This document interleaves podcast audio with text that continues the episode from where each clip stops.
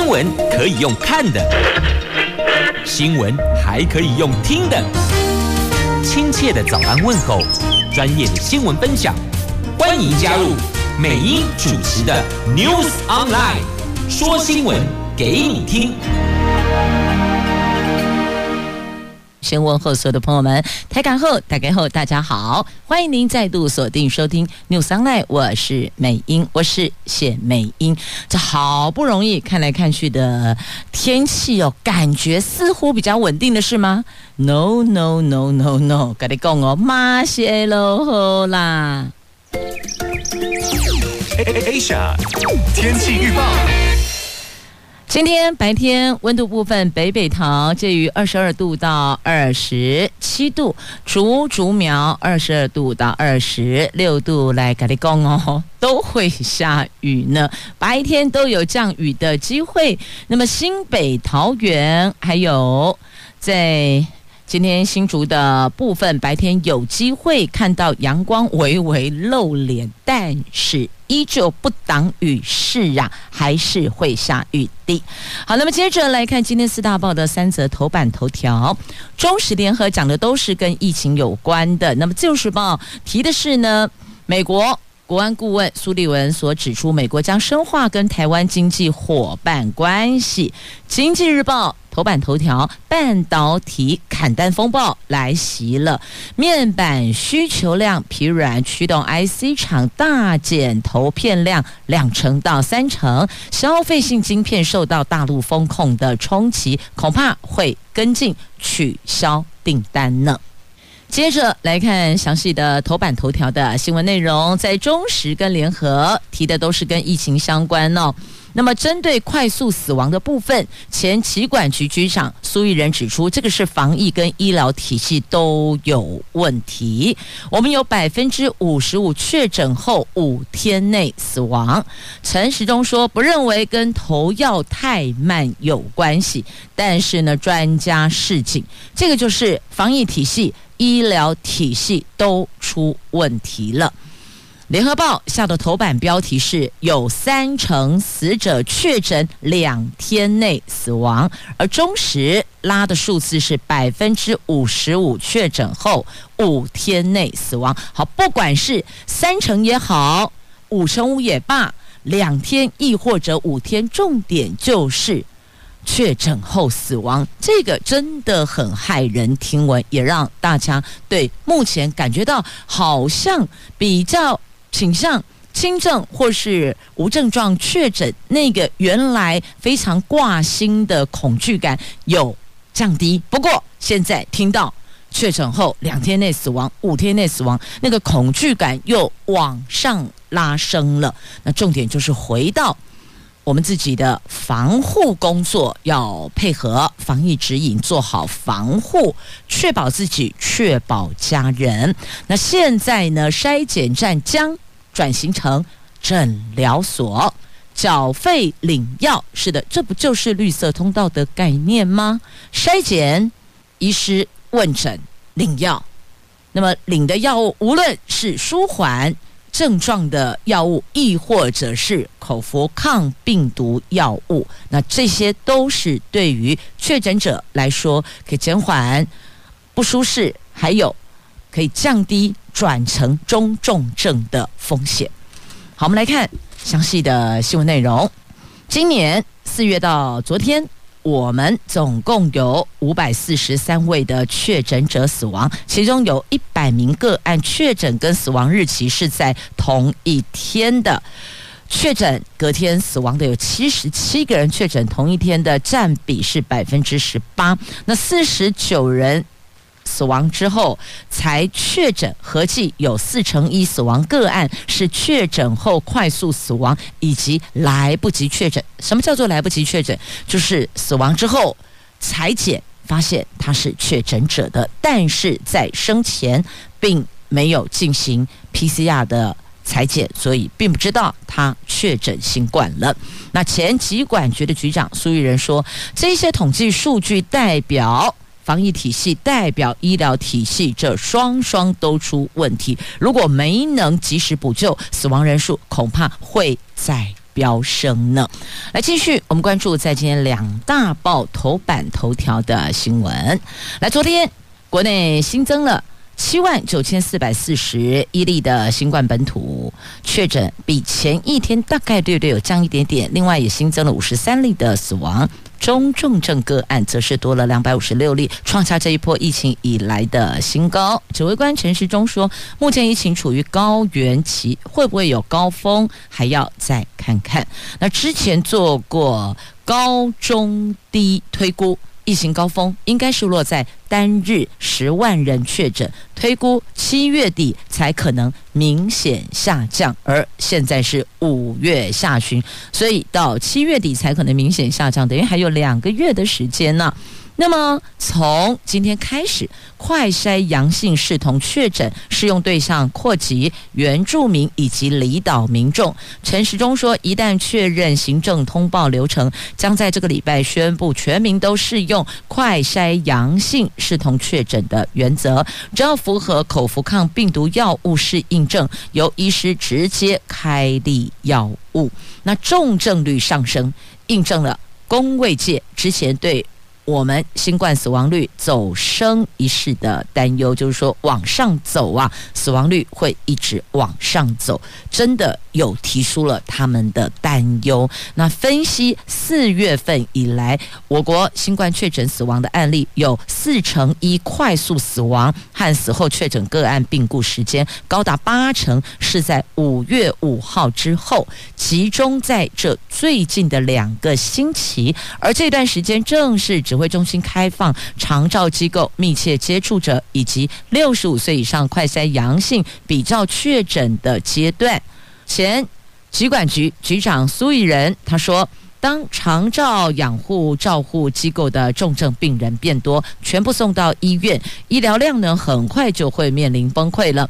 如果无法送到医院，则会有越来越多确诊住民死在机构里，这是医疗量能的重要指标。那确诊人数增加，除了防疫体系面临重大挑战，还出现就医通道拥塞、医疗量能逐渐不足、照顾品质变差等困境，譬如说，最前端快筛阳性者排队做 PCR 裁剪，可能得等第三天、第四天才会有结果。但是年长者只要拖上个三四天，没能及时投药，状况就会变得很棘手，以至于确诊和死亡时间靠得很接近。那么要如何压低致死率呢？关键就在于提前诊断，才能够提前给药啊。台大医院智慧医疗中心的副主任、哈佛大学流行病学博士李建章说：“指挥中心想要压低致死率，关键在于提前诊断时间，观察目前社区的盛行率，快筛阳性已经可以作为确诊通则，才能够减少未阴性所造成的延误。另外，必须提供更方便的 PCR 检测通道啊。”他建议参考国外民众在家。从口腔或鼻孔自行裁剪 PCR，将检体包好寄回，或是送到社区药局的回收站，检验单位以通讯、以简讯来通知结果，民众就可以凭阳性通知就医，由医师协助评估是不是服用抗病毒的口服药物，用这个方式来压低致死率，这是。国外的做法，所以台大医院的智慧医疗中心的副主任，也是哈佛大学流行病学博士李建章李博士，他提出的建议，不妨可以参酌国外的做法。那如果参酌国外的做法，美英现在看到的是哦，这个如何寄回寄送，那还有送到社区药局的回收站的话，那么药局这一环。以及检验单位如何取得，所以这一 part 的配套的人力得必须先要做好，还有社区药局这个简体的回收站，那个站点也必须要够多，所以这两环的配套得先拉出来，思虑清楚，找到了人力跟站点，那么或许。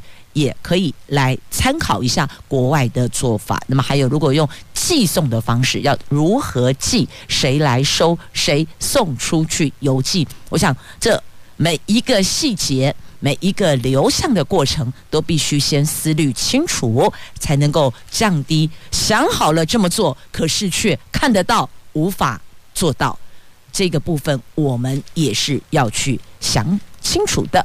好，这个是在今天的两大报的头版头条。那么再次强调，这个礼拜开始全民适用快筛阳性及确诊。那么今天是扩大对象，把原住民还有离岛民众拉入快筛阳视同确诊。那么另外，在《中国时报》头版头条有报道哦，就是这个礼拜开始全民适用快筛阳性及确诊。这最快这个礼拜起，凡是感染新冠轻度到中度，而且没有使用氧气的确诊者，发病五天之内，十二岁以上、体重四十公斤以上的病患，经过医师确认之后，那么他。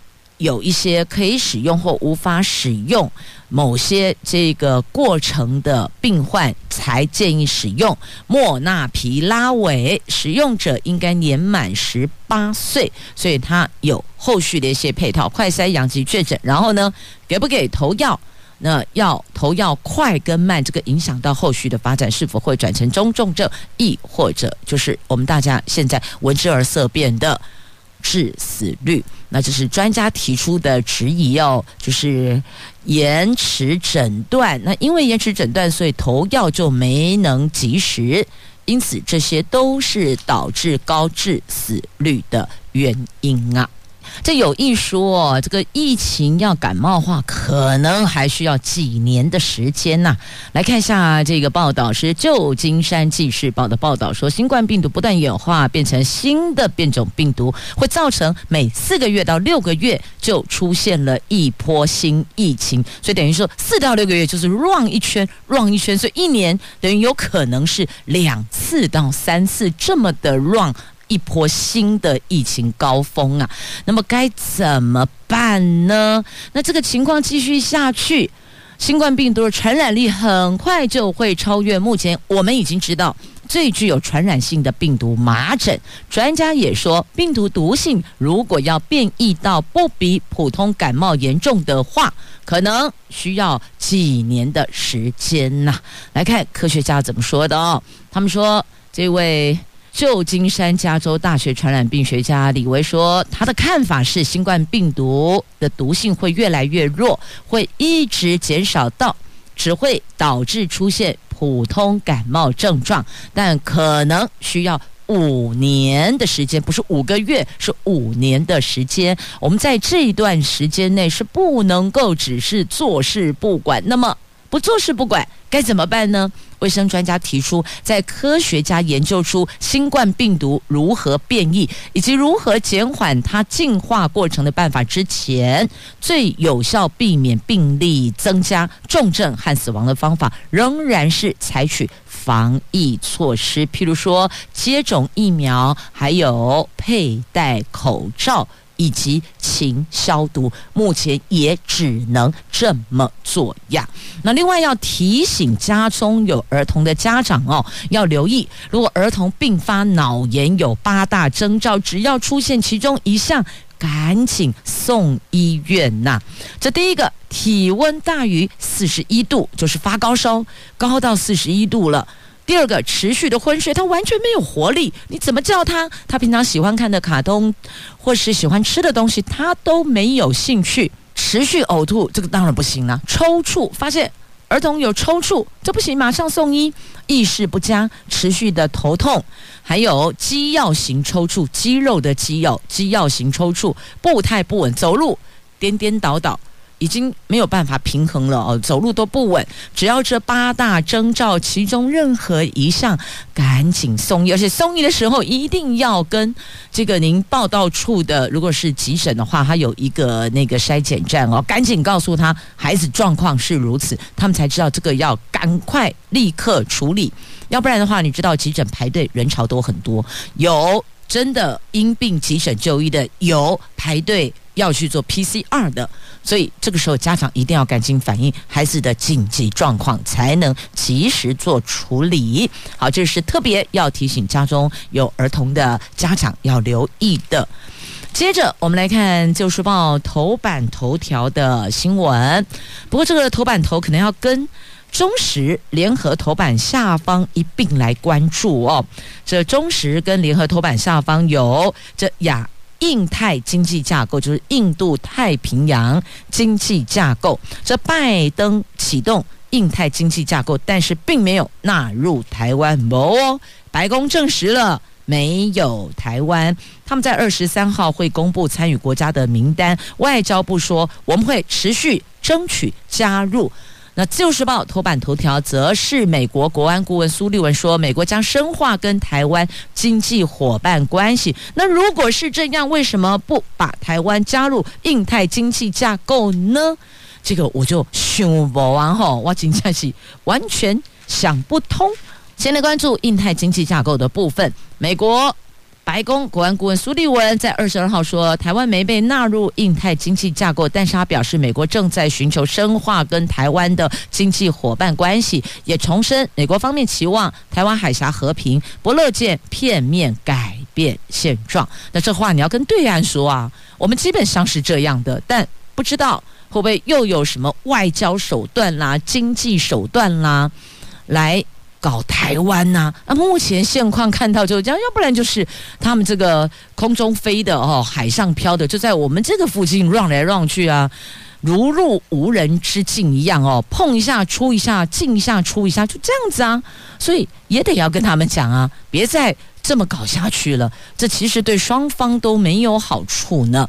好，来回到苏利文的身上，苏利文正随同美国总统拜登进行上任之后的亚洲访问。他在二十二号搭乘空军一号由南韩前往日本的途中，向随行媒体进行简报，有多次提到台湾议题跟台湾海峡的安全，确实来到了亚洲。这个不就是你们最重视的吗？不能让中国独大呀，不是吗？这台湾争取加入拜登将在二十三号。宣布启动的印太经济架构，但是美国方面一直都没有给予我们正面的回应。那根据路透社、美联社等外电报道，加上白宫的国安顾问苏利文证实，台湾并没有受邀出席启动仪式，也就是我们并没有被纳入印太经济架构啊。那为什么会这样呢？不了解，不清楚。英泰经济架构是贸易协定，让美国跟亚洲重要经济体在诸多议题上更紧密的合作，包括供应链、洁净能源、数位贸易跟反贪腐等等。美联社说，如果把台湾纳入，可能会惹恼北京。来的吧，我就猜到，一定又是忌惮北京的反弹，所以才没纳入台湾。那既然这样，你又怎么去深化跟台湾的经济伙伴关系呢？你要怎么做到呢？所以这个是我们也要提出质疑的区块哦。因此，梅英不是常常在节目中跟大家分享一句很受用的话吗？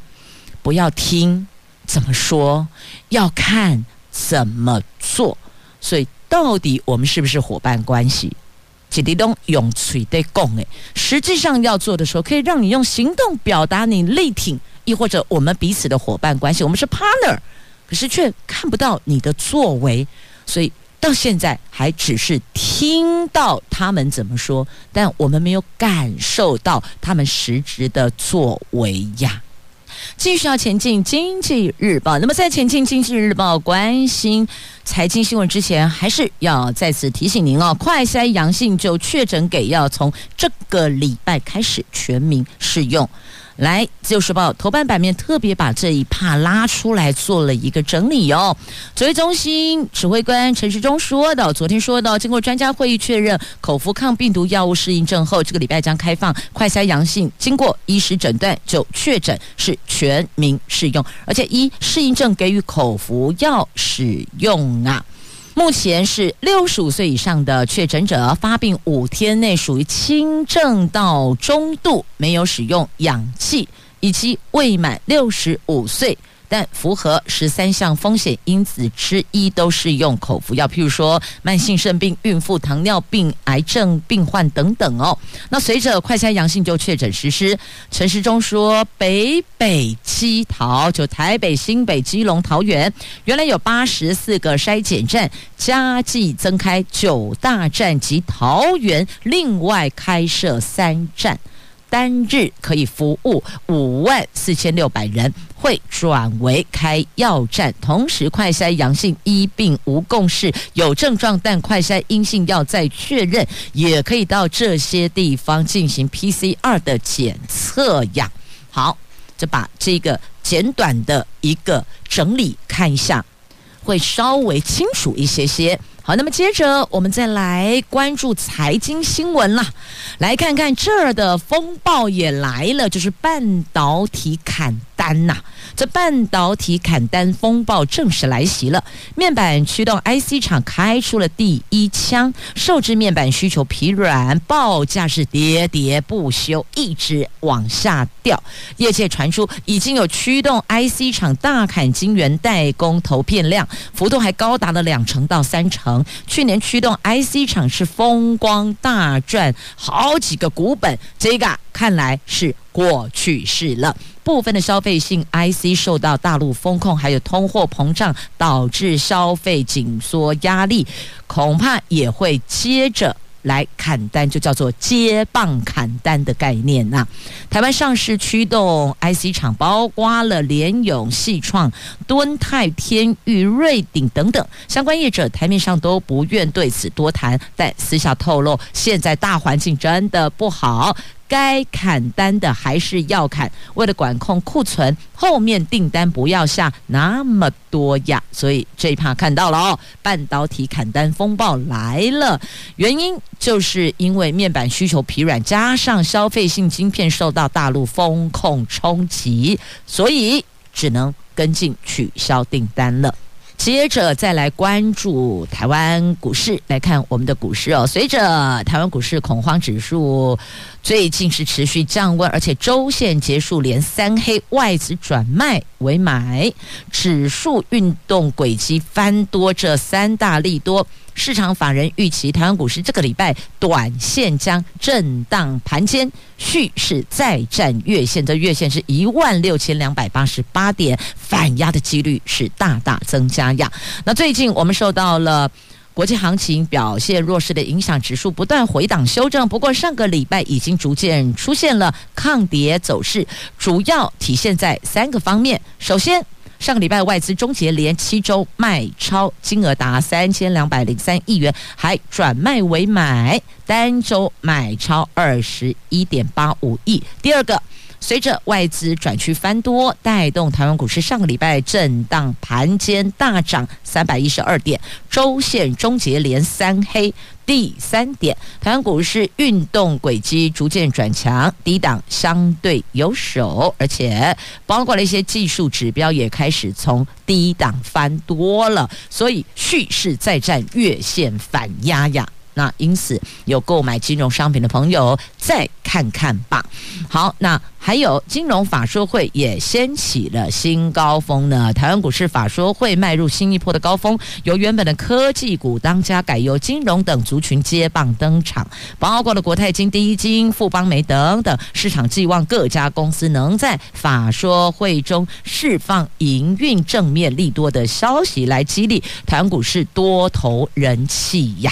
好，这是有关股市的区块哦。那么后续我们要留意美国股市、美元、美债、新台币、猴痘等新疫情，还有欧美 CPI 高于预期，国内疫情升温，法人看好投信做账股、IC 设计、封测、晶圆代工，还有 PCB、航运、钢铁等原料。原物料股，这是后市展望，提供您做参考了。好，还有《经济日报》头版下方有这个创业之星选秀活动哦，报名已经进入倒数阶段，三十一号截止收件呢。冠军队伍可以有奖金，还接受台大创创中心的专业辅导，所以如果有需要的朋友，把握报名截止时间，详情自行翻阅今天的《经济日报》头版下方啊。好，整体今天。整个头版的财经新闻大概就所在半导体区块，还有股市终结，外资终结连七周的卖超，所以现在疫情已经有够纷乱了，拜托拜托，黑饼疫情都卖过来乱啦啦。啊，还有朋友在社群平台哦，polo 说哈、喜欢吃的薯条，据说也要停卖了。那么也有网友揶揄了，台湾有四大谜团，这四大谜团共同点就是热卖却停卖的产。这明明市场上很受到欢迎啊，可是为什么要 stop 喊停呢？不卖了，怎么回事儿哦？过去有 Seven 的思乐冰，有肯德基的蛋挞，那还有麦当劳的薯条。那现在还有一个富邦的保单呢，哈，明显在揶揄谁，很清楚明白。但大伙儿都是说，对啊，另外三个吃的喝的，确确实实很受到消费者青睐。可是为什么停卖呢？停卖一定有它背后的原因啦。好了，这是今天搭配新闻拉出来，大家稍微这个解疑一下的。那接着接下来的讯息内容，您可要认真听了。经济日报今天 A two 话题版面下方的抢救无薪假，劳动不宁纾困劳工要延长哦。这劳动部说的无薪假劳工可适用的充电再出发，还有安心就业计划，将延长到明年六月底。此外，因应进入了毕业寻职季，失业率将季节性攀升，所以劳动部要推出青年就业奖励计划。应届毕业生只要稳定就业有半年，就可以领到三万元的奖励金。不过要弄清楚，这奖励金是发给雇主还是发给应届毕业生的？好，那无论是雇主或是应届毕业生，应该这么说吧，这奖励雇主聘用应届毕业生，所以呢，只要稳定就业，那么就会有相关的奖励措施。那下一步或许劳动部也可以跟呃我们的财税单位来研拟哦，如何降低或是也给一些这个租税优惠，让企业更愿意禁用社会新鲜人，栽培他们有实务的经验，那么未来将成为国家竞争队，就是。增加国家竞争力，所以呢，这叫国家队之竞争力队伍。好，安内有了解不？好，这是在今天媒体所报道的，提供给您做参酌了。来继续呢，我们关注在今天《自由时报》头版版面的这个跟薪水有关系的哦。这心情不佳未必不敢生，因为他们意思是说呢，是不是薪水影响到生育？那彰化县的工资是垫底的，可是出生率却最高。好，来关心呃，薪水跟生育到底有没有实质关系呢？啊，在这里报道似乎说没有绝对，但多多少少还是有些影响了。因为养孩子不是不是用爱养孩子，孩子就可以养大呢。最重要的，他每一个阶段所需要营养补给啦、照顾啦、这吃喝拉撒穿，通通都跟。父母亲的经济收入是有连带关系的哦，但绝对也不会完全因为这样一个都不敢生，所以要了解为什么我们的生育率一直只有在这个点上呢？这心情越好越敢生吗？薪是薪水的薪哦，薪水收入越高。收入越好，就越敢生小孩吗？这彰化县去年初出生率千分之九点零三，这个是全台湾的一名，但是劳退平均提缴工资只有三万两千一百九十八元，这是全台湾最少的。那么，根据初出生率最低的苗栗县是千分之四点九一，提缴工资将近四万元，比彰化县高了百分之二十一。但是他们的初出生率只有彰化县的百分之五十四。这个初出生率，第一个初是这个粗细的粗，第二个出是出生的出，所以是初出生率。去年台湾新生儿有十五万三千八百二十人，不仅再创新低，而且是连续第二年人口负成长。不少调查或是研究将少子化简单归咎为低薪水跟高房价，但是对比各县市的出出生率，还有劳退提缴工资、房贷负担率以及抚养比、老化指数等，发现出生率跟薪资跟房价没有绝对关系，需要综合不同经济结构、家庭模式跟婚姻关系改变来做综合性的评估啊。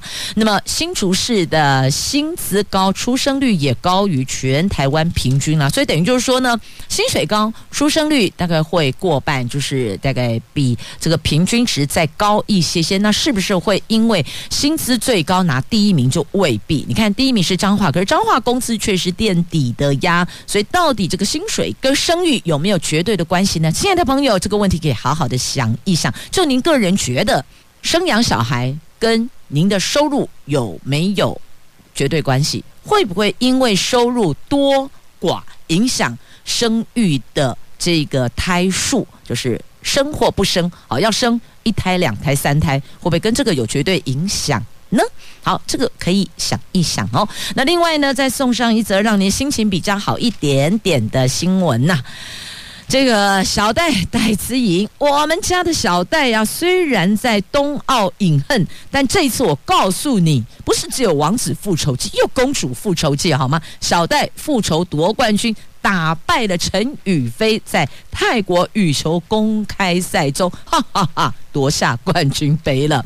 这超级五百系列泰国羽球公开赛的女单决赛，世界排名第二的台湾一姐小戴戴资颖，从东京奥运金牌战后，昨天首度跟世界第四名的中国陈雨菲交锋。后来小戴以二十一比十五、十七比二十一、二十一比十二成功复仇，笑勇这一季的首座。冠军杯呢？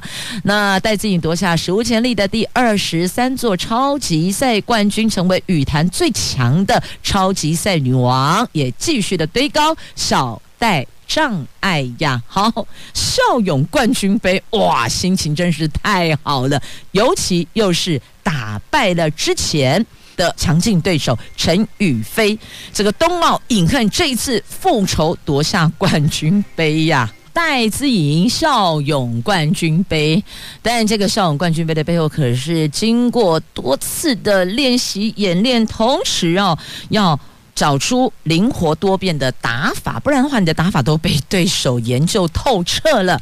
再加上在场上。耐心冷静，才能降低失误，最终顺利复仇啊！好，那么接着再来分享这个后里中社观光花市，哇，好多奇异瓜果登场了。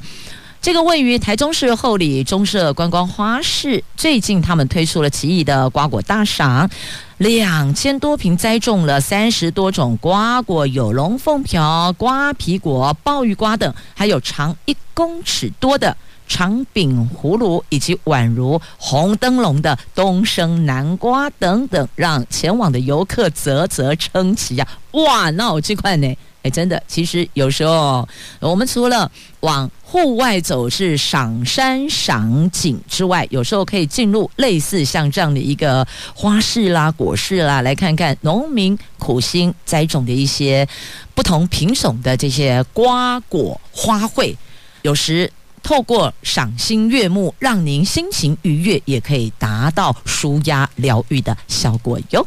好，那么接下来再来关注《自由时报》头版下方的新闻：这不满抖音干预砍成影展的短片评审请辞了，我不干了哦。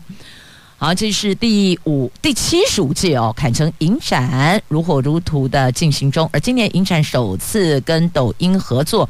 举办了第一届的短片竞赛，试图接轨年轻创作者，就没想到最近传出了评审团主席柬埔寨导演潘礼德一度宣布闪电请辞，理由竟然是抖音团队干预太多，无形中抹杀了创作者的独立性。确实哦，其实哦，这个译文应该不要有政治色彩在当中，我们就让他独立发表。那么，不管当中的揶揄、讽刺、嘲讽，只要是有这个创新的理念，有一些创新的元素在里边，都要尊重原创者，不是吗？这是我们民主国家最能够体悟的哦。你想讲什么，你想做什么，你想说什么，通通都可以，但是不能够做人身攻击哦。在这里，必须还是要再次强调，不能做。贬义的人身攻击，但我们可以就事论事，这个时候民主国家最可贵之处啊，绝对不会被消失。所以有时候两相对照哦，你会觉得在台湾真的幸福多了。来继续哦，我们来关心着观光餐饮业者，现在真的好惨呐、他们说啊，这个旅行业者说啊，这有的旅行社都已经哦，现在干掉了，意思是什么？龙博郎啊，没有。任何的收入，然后一直这么苦等下去，都来等疫情退散，能够露出一片曙光，似乎单薄啊啦！疫情的高原期拉长了，观光业、餐饮业超惨的，他们说再不救，全军覆没了。住房率这儿挂零，那儿又无薪假攀升啊！现在听到的声音叫做纾困声。政府预估这一波疫情高峰可能延长到七月，疫情不再创高，让医护人员暂时松了口气。但是疫情高原期拉长，确实让餐饮、零售业、观光业等内需型产业响起了比去年更严峻的警钟啊！他们说，旅行社死掉的都变成干了的，用这样子赤裸裸的字眼来形容现况之严峻啊！台湾观光产业再不就可能全军覆没了。不少旅宿观光业者。疾呼政府比照去年对观旅产业补助和纾困呐、啊，现在阿里山连一辆游览车都跨不啊，看不到。那以度假村来说，这一两个星期几乎都取消，因为之前政府有说嘛，接下来这大概半个月会是高峰期，对吧？有没有印象？之前提到的五月下旬到六月上旬，就大概这两三个礼拜之间的时间，所以你看那。不取消原定行程才怪呢！大家都想说，就这两个礼拜乖一点，配合一点，不出门，希望能够挺过这个高峰期，才能够赶快解封嘛。当时的想法是这样，可是现在你看，高原期拉长了，这到底什么时候可以看到疫情结束的底呢？跨博啊！再来，团扇业者也拉警报喽，说因为学校停课，恐怕。